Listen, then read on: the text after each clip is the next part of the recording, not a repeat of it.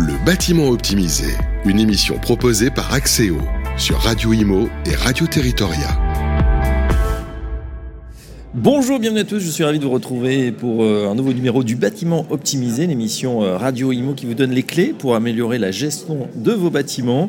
Alors, une émission un petit peu spéciale puisque nous sommes en direct du CIMI, voilà le, grand salon de fin d'année de l'immobilier, ici euh, euh, au Palais des, Congrès euh, à Paris, Porte-Maillot. Notre sujet du jour, démolition ou rénovation, comment optimiser la gestion des polluants du bâtiment, c'est tout de suite sur Radio Imo.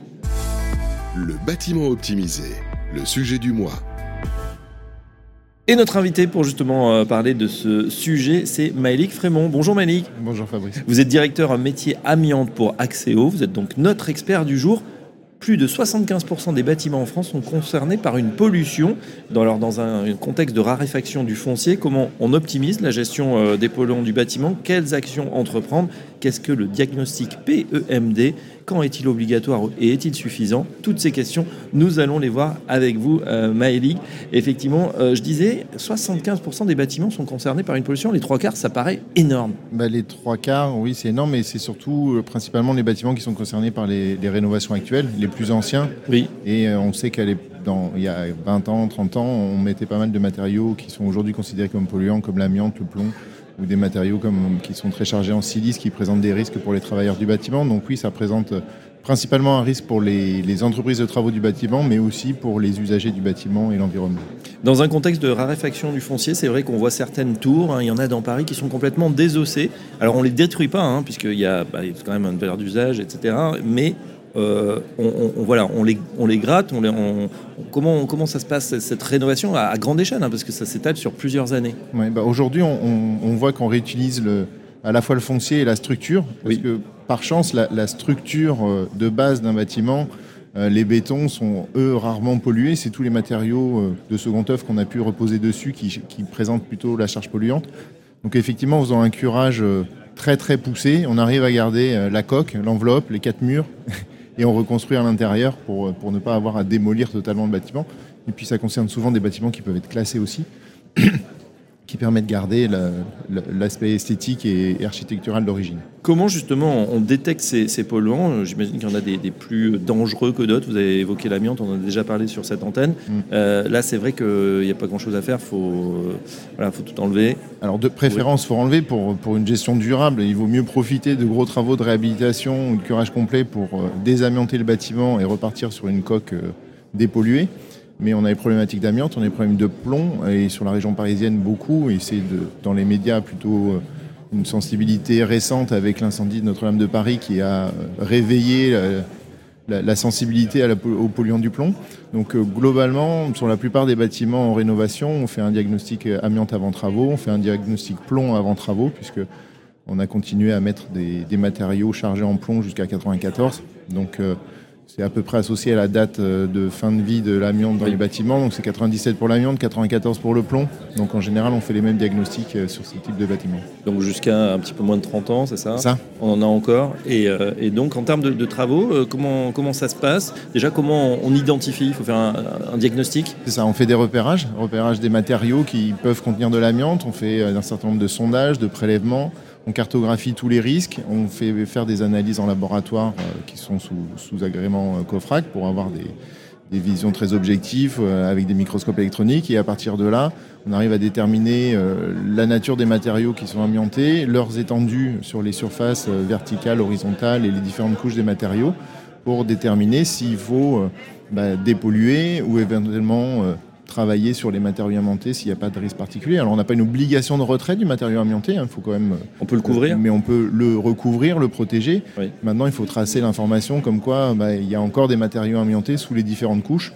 Après c'est une question de, de, philosophie, de gestion de son bâtiment, de savoir est-ce qu'on garde, pour combien de temps, sachant que de toute façon elle ne va pas disparaître le risque ne va pas disparaître et que tôt ou tard, il faudra se poser la question. Et qui conserve justement euh, cet état des, polluants euh, dans le bâtiment? C'est au niveau de la copropriété? Oui, c'est la, maîtrise d'ouvrage, le propriétaire qui garde ça. Le document pour euh, compiler toute l'information, c'est le dossier technique amiante qui doit garder tout l'historique de, la vie de l'amiante dans, un bâtiment, mais c'est assez difficile d'un point de vue documentaire. On se doute bien que l'histoire et les différents travaux successifs n'ont pas forcément été bien tracés. Donc on, a un manque parfois d'informations, ce qui nécessite de refaire des diags alors qu'il y en a déjà eu sur le même bâtiment. C'est un peu, un peu dommage. bon, c'est pour ça que partir sur une option de retrait, au moins on sait ce qu'on a fait, on sait qu'il n'y en a plus, et puis on peut partir sur du long terme. Maëlic Frémont, on sait qu'on est en pleine euh, opération euh, rénovation, on, voilà, on est à la, course aux économies d'énergie. Est-ce qu'il arrive justement que sur des chantiers, on se lance dans cette euh, rénovation? On, on parle souvent d'ITE, isolation thermique externe, mais et ensuite on, peut revenir dans le bâtiment, qu'on trouve finalement des matériaux, des polluants qu'on n'avait pas imaginé trouver à cet endroit-là? Très souvent, on, trouve des, matériaux dans, la majorité de nos programmes de rénovation énergétique. Alors, souvent, c'est sur des façades ou sur les, huisseries, sur des joints de, des joints de fenêtres. Donc, ce pas des problématiques très très graves, mais c'est des problématiques qui peuvent remettre en question le projet parce que les coûts peuvent être démultipliés et surtout quand les, repérages sont faits euh, tardivement dans, euh, dans la chaîne de programmation des travaux. C'est-à-dire que si l'étude a été, a été faite sans, la conception a été faite sans risque amiante, euh, l'attribution des lots a été faite sans risque amiante et que le, repérage arrive après coup, bah là ça génère des surcoûts en dernière minute qui peuvent remettre en question le projet. Par contre, si c'est très anticipé, on arrive toujours à trouver des méthodes de retrait, de maintien en place, de travail sur les matériaux amiantés euh, avec des, précautions particulières, bien entendu, mais qui permettent de ne pas compromettre le projet dans son ensemble. Mais ça, ça nécessite une étude et une anticipation de la problématique. D'accord. Et ça peut arriver que ça remette totalement en cause le projet? Dans certains cas, oui, parce que les coûts. Euh, L'écart financier serait trop Oui, oui, ça peut aller du simple au double selon la nature de la problématique, évidemment. Comment on fait, du coup, euh, pour ceux qui nous regardent, qui se posent la question, pour sécuriser et optimiser cette gestion des polluants c'est ce que je vous disais. L'enjeu, c'est l'anticipation, euh, d'avoir l'information de la pollution du bâtiment dès la phase de conception pour réfléchir le projet en connaissance de risque. Euh, et ça permet de, de, faire des arbitrages, de, choisir les bonnes méthodes pour ne pas compromettre le projet. Donc la clé, c'est vraiment l'anticipation du projet. Euh, parfois de faire des repérages un peu plus étendus que le périmètre final des travaux, mais c'est pas très grave parce qu'au moins on n'a pas de mauvaises surprises. Euh, et ensuite de travailler avec des, conseils, des, assistants à maîtrise d'ouvrage ou des maîtres d'œuvre qui sont spécialisés, qui portent la compétence amiante ou des pollutions des bâtiments, euh, qui vont pouvoir aider un architecte ou un maître d'œuvre généraliste à, faire les, meilleurs choix économiquement parlant. Alors on entend aussi ce fameux diagnostic PEMD. À quoi il correspond, Maëlie alors aujourd'hui, le diagnostic PEMD, il est, il est obligatoire depuis le 1er juillet. Il concerne toutes les rénovations significatives et les démolitions de bâtiments pour des projets qui sont de plus de 1000 m2 de surface de plancher. Et euh, cet objectif de diagnostic, c'est d'inventorier tous les matériaux qui pourraient être réemployés, réutilisés, recyclés dans le cadre du projet in situ, c'est le, plus simple, ça serait ça, c'est je déconstruis et selon et je réutilise un certain nombre de matériaux in situ. Et ensuite, si c'est pas possible in situ, de pouvoir le mettre sur un marché du réemploi pour euh, des projets à proximité, pour euh, on va dire le, marché de, seconde main des matériaux du bâtiment. Donc c'est tout nouveau. Ça, démarre doucement. Euh, Il y a eu quelques initiatives euh, voilà, le booster du remploi, des choses comme ça, mais c'était assez anecdotique. Voilà, il y avait le diagnostic déchets qui existait, qui était là vraiment pour gérer les flux euh, filières déchets, euh, sans objectif de remploi particulier, un petit peu de recyclage, mais c'était pas aussi poussé. Là aujourd'hui, c'est vraiment, on, réfléchit réemploi, et encore une fois, là aussi, il y a une, notion d'anticipation, puisque pour concevoir avec des matériaux de réemploi, il faut savoir ce qu'on a dans notre projet à déconstruire. Donc ça doit se faire très en amont, c'est vraiment un projet de conception globale. Euh, et, aujourd'hui, donc ça, débute. Hein. on a commencé la réglementation euh, obligatoire à partir du 1er juillet. Depuis le 1er juillet, ça fait 4 mois. Aujourd'hui, c'est la plateforme du CSTV qui recense les projets. Euh, les derniers chiffres, à ma connaissance, il y a 80-90 projets qui ont été déclarés. Il y a 40 diagnostics PEMD qui ont été versés sur la plateforme du CSTB. Et un, diagnostic, ça représente une vingtaine de gisements de potentiel réemploi, en moyenne, hein, sur un projet avec des, gisements significatifs. Et aujourd'hui, il n'y a que 9 gisements qui ont été déclarés sur la plateforme. Donc en fait, on est vraiment... Euh, la, la, ouais, c'est le tout début. Le tout début. Mais l'intention est bonne. On a compris qu'il fallait euh, en amont euh, s'y intéresser. Et puis c'est une nouvelle façon effectivement de, concevoir. Aujourd'hui, c'est vrai que c'est assez epsilonesque, que les gens, malheureusement, c'est le réflexe, préfèrent encore acheter du neuf.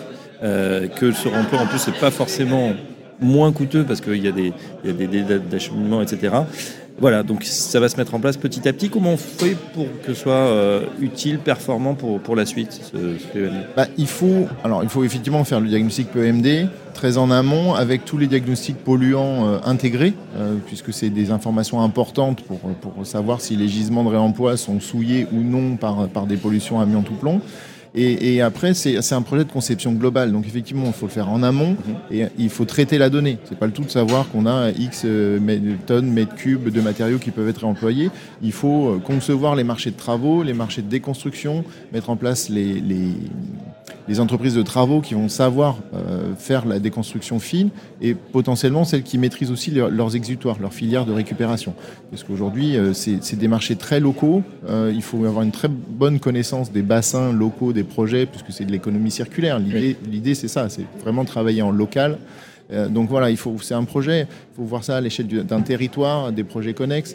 Donc c'est voilà, c'est le début. Et, là, la meilleure solution, c'est de, s'associer les services d'un AMO spécialisés en économie circulaire. Donc, euh, il y a certains archis ou mandataires de, maîtrise d'œuvre qui, ont cette compétence-là. Et sinon, ils s'attachent des compétences euh, externes, comme on peut avoir nous sur la pollution des bâtiments ou l'économie circulaire. Et quelles sont justement les ambitions ou les besoins des maîtres d'ouvrage à ce sujet? Bah, aujourd'hui, c'est de connaître les, filières et, le marché qui se met en place. Comme, comme je vous dit, c'est très récent. Donc tous les jours, il y a des nouvelles filières, des nouveaux métiers qui se créent. Enfin, c'est une, énorme transformation du marché du bâtiment et des, entreprises de travaux. Donc on découvre tous les jours. Euh, ce qu'on a fait il y a un mois, euh, probablement que dans trois mois, on le fera différemment. Donc c'est vraiment passionnant de voir euh, ce, ce, business model se transformer en direct quasiment tous les jours. Très bien. Eh bien écoutez, euh, voilà, on en sait un petit peu plus sur et les polluants et ce qu'on peut faire aujourd'hui? On passe tout de suite euh, aux questions. Le bâtiment optimisé. Axéo vous répond. Alors justement, on y a déjà un peu répondu. Première question, c'est la filière du réemploi existe-t-elle avec euh, des bénéfices à en tirer pour les maîtres d'ouvrage? Point d'interrogation. Alors, certaines filières existent sur certains matériaux, gisements. Alors, on parle plus, plus, couramment des, sanitaires, enfin, des choses qui sont matériellement euh, facile à identifier. Après, euh, c'est le marché secret, donc effectivement, il faut, euh, il faut toute la chaîne. Il faut la chaîne de déconstruction fine, de stockage, les filières de réusage derrière, et puis les projets qui vont consommer ces matériaux de réemploi. Alors on le voit dans la vie de tous les jours. Hein, un certain nombre de dans grandes enseignes se sont aussi mises à, l'économie circulaire et au réemploi. On peut acheter des matériels d'occasion dans les grandes enseignes du, commerce. Donc bah, il va se passer la même chose dans le bâtiment. Et puis il y a la réglementation de la responsabilité élargie des producteurs des matériaux du bâtiment qui, qui commence à se mettre en place aussi avec des, des matériaux qui vont être récupérés à, coût zéro sur les chantiers. Donc tout ça, c'est imbriqué. Il y a des nouveaux acteurs. Donc voilà, ça, existe, c'est le début. Et puis il faut une vraie motivation de, la maîtrise d'ouvrage pour, euh, pour concevoir euh, avec euh, du réemploi et de l'économie circulaire. Est-ce que vous avez un exemple, un retour d'expérience chez Axéo ou chez, sur un chantier Alors aujourd'hui, on est plutôt en phase de projet, étude, diagnostic PEMD. On, travaille sur des projets qui ne sont pas encore opérationnels en termes de déconstruction. On a des marchés qui, sont en attente d'enclenchement de, travaux. Mais oui, c'est le début. On a quelques projets. Alors on parlait de, l'économie. Euh, ça dépend si on considère l'économie en euros ou si on, on considère l'économie pour l'environnement. Donc là, c'est, on va dire que c'est l'unité de mesure qui n'est pas tout à fait la même. C'est vrai. En euros, effectivement, c'est c'est pas certain que ça coûte moins cher. Alors c'était une des questions justement, est-ce que la, mise en œuvre d'une stratégie de réemploi euh, ne coûte-t-elle pas plus cher que les bénéfices euh, générés bah, Donc il y a le, vous avez répondu. Les bénéfices en euros, potentiellement pas. Euh, par contre, les, les, bénéfices environnementaux en termes de tonnes de CO2 émises, il faut faire vraiment un, bilan global de, l'analyse du cycle de vie du projet. c'est ce qui est préconisé quand on fait des études en économie circulaire. Donc au global, c'est une économie mais financièrement parlant, c'est possible que la déconstruction, euh, le coût des matériaux soit pas moins cher. Euh, mais par contre, c'est pas des nouveaux matériaux qu'on fabrique, donc c'est dans tous les cas des tonnes de CO2 qu'on a économisées. Et voilà, et pour l'instant, c'est vrai qu'on les valorise pas très bien ces tonnes de CO2 parce que bah voilà, elles étaient là, on, s'en préoccupait peu, mais maintenant, on a effectivement le financier et puis l'extra-financier qui prend de plus en plus de place puisqu'il y a aussi euh, bah, des réglementations qui se sont durcies. Voilà, il faut il faut essayer de, de d'embrasser ces normes RSE. Et c'est tant mieux. Donc on a compris que les bénéfices n'étaient pas uniquement en euros, ils étaient également extra-financiers. Et ben voilà, on en sait un petit peu plus. Merci Maëlique Frémont. Euh, je rappelle que vous êtes euh, bah, spécialiste, directeur euh, métier amiante pour Axéo, donc bureau d'études spécialiste de, tous ces, ces, sujets. Un grand merci. On vous retrouve très prochainement sur Radio Imo. Merci, au revoir. Le bâtiment optimisé, une émission proposée par Axéo, à retrouver sur les sites et applis de Radio Imo et Radio Territoria et sur toutes les plateformes de streaming.